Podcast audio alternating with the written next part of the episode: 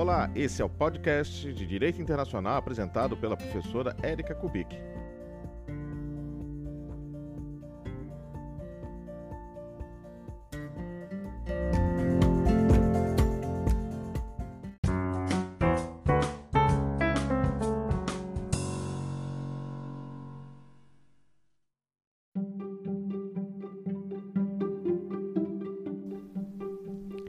Você já ouviu falar de embargo internacional? E de boicote?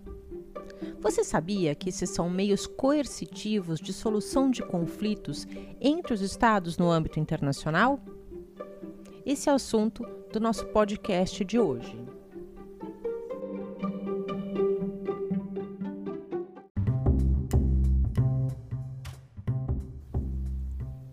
Nós já sabemos que uma controvérsia internacional é um desacordo sobre um ponto do direito ou um fato, uma oposição de teses jurídicas ou de interesse entre as pessoas. E uma controvérsia internacional pode estremecer relações bilaterais ou multilaterais entre os Estados. Esse é o conceito de 1925, dado pelo tribunal que antecedeu a Corte Internacional de Justiça. O artigo 33 da Carta das Nações Unidas determina que as partes em uma controvérsia devem procurar, antes de tudo, chegar a uma solução para o seu conflito por meio de uma negociação, de um inquérito, de uma mediação, conciliação, arbitragem, solução judicial, um recurso a entidades regionais ou qualquer outro meio pacífico à sua escolha.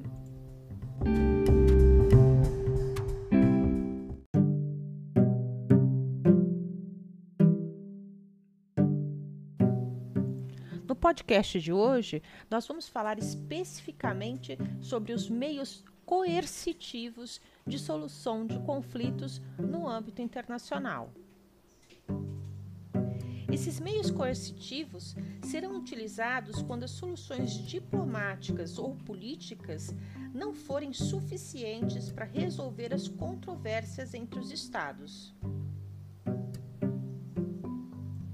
Nesse caso, os estados podem usar de determinadas medidas coercitivas para buscar solucionar esse desacordo.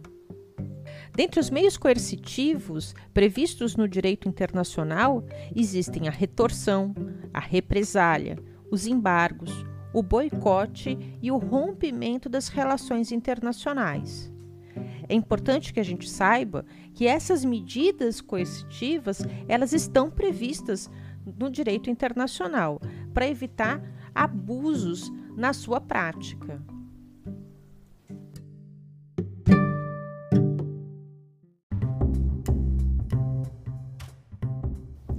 A retorção é uma medida coercitiva no âmbito internacional que nós podemos chamar de lei de talião, o olho por olho, dente por dente.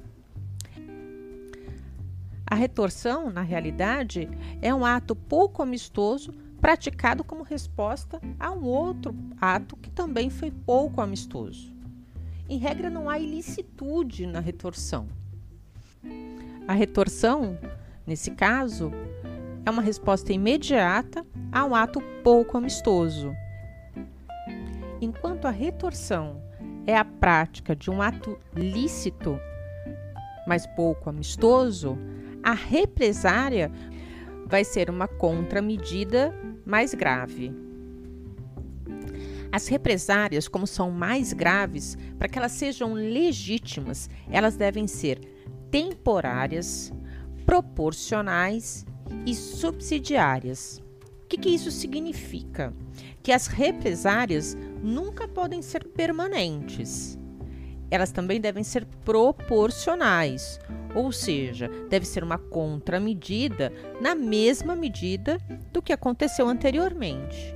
Além disso, elas devem ser subsidiárias, ou seja, houve antes um mecanismo de solução para aquela controvérsia e que não foi bem sucedido, ou que não foi suficiente. Os embargos, por sua vez, são atos ilícitos, não mais aceitos no âmbito internacional.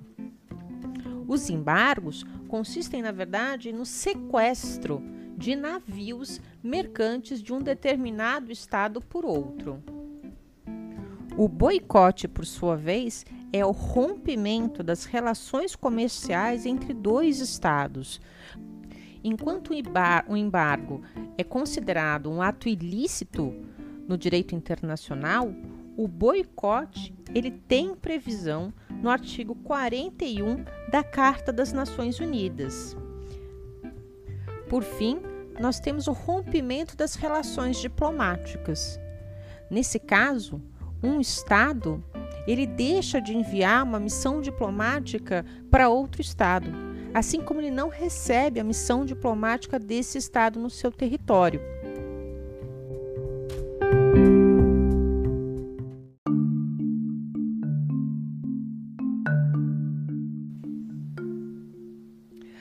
Nós vimos que existem uma variedade de meios de solução de controvérsias no âmbito internacional.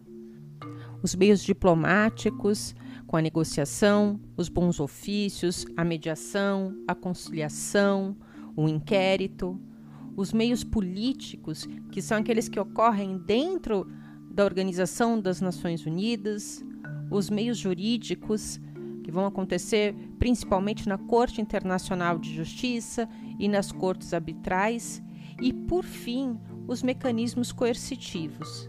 Eles só serão usados quando nenhum outros desses mecanismos de solução de controvérsias tenham dado fim a esse conflito entre os Estados. É sempre importante lembrar que, desde a Carta das Nações Unidas, há uma preferência pelas modalidades de solução de conflitos que não usem a violência e nem a coerção.